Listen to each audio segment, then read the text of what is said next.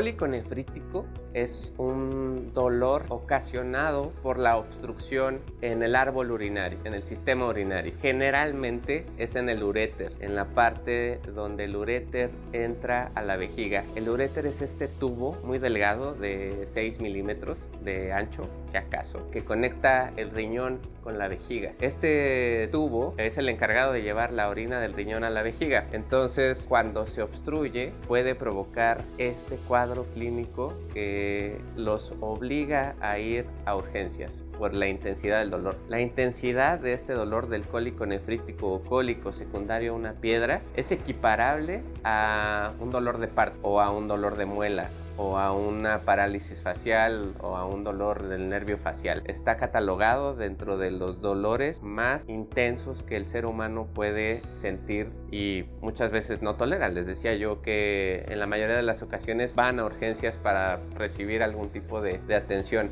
porque mm, el dolor tiene características especiales como que es de una intensidad como ya lo hablamos, bastante alta. Además, produce náusea y vómito y no es un dolor que vaya y venga, no se desaparece, sino que persiste todo el tiempo. A pesar de que se coloquen en alguna posición altálgica, que es un término que usamos los médicos para determinar que el paciente se está colocando en alguna posición que le ayuda a mitigar un poco el dolor. Este dolor, en la posición que te pongas, no se te va a quitar. Esta obstrucción a nivel urinario que provoca esta piedra puede llevar a la pérdida de la función del riñón. Si persiste por más de seis semanas después de este episodio del cólico nefrítico y uno se deja la piedra y no sale, ya sea por tratamiento médico expulsivo o por medio de una cirugía mínimamente invasiva, el riñón puede perder una función que ya nunca se va a recuperar. Después de seis semanas va a perder la función. Esto va a repercutir en tu salud a largo plazo. Particularmente hablando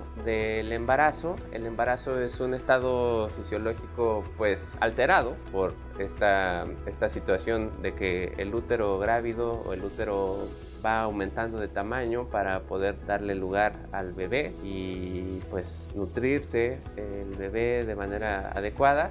Pero este crecimiento implica que pueda obstruirse algún uretero y que pueda formarse alguna piedra o pueda agravarse algún problema previo que ya se tenía, porque normalmente no hacemos estudios de rutina, puede no darnos molestia hasta en el momento que ya la paciente está embarazada y entonces va a presentar un dolor intenso, generalmente de un lado, que va a provocar náusea y vómito, que puede provocar fiebre, que normalmente puede producir algunos síntomas urinarios como es ardor, como es sangrado de la orina. Y aquí la resolución pues es un tanto más compleja porque estamos cuidando la salud de dos personas. Y obviamente esto es una responsabilidad pues muchísimo más grande. No podemos hacer estudios tan libremente como lo hacemos en una persona que no está embarazada no podemos hacer, por ejemplo, algunos estudios radiográficos a menos de que realmente vayan a ofrecer un beneficio mayor de los riesgos que impliquen realizárselos. No es que no se pueda hacer una tomografía en embarazada, sí se puede hacer, pero eh, obviamente pues hay que tener sus reservas dependiendo del trimestre en el que se encuentre, etc.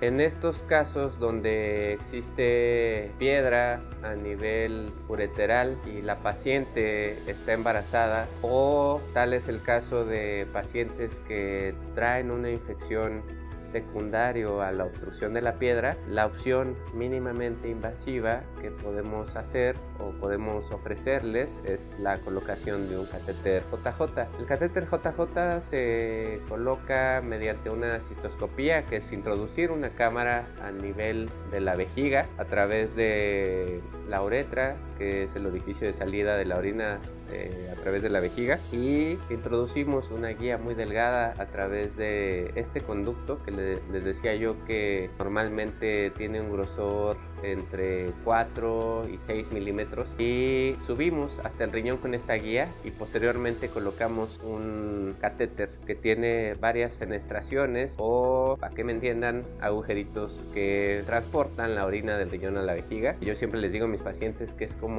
cambiar una tubería vieja y poner un soporte muchísimo más nuevo y que pueda dar justamente esta amplitud en el conducto y evitar que se obstruya.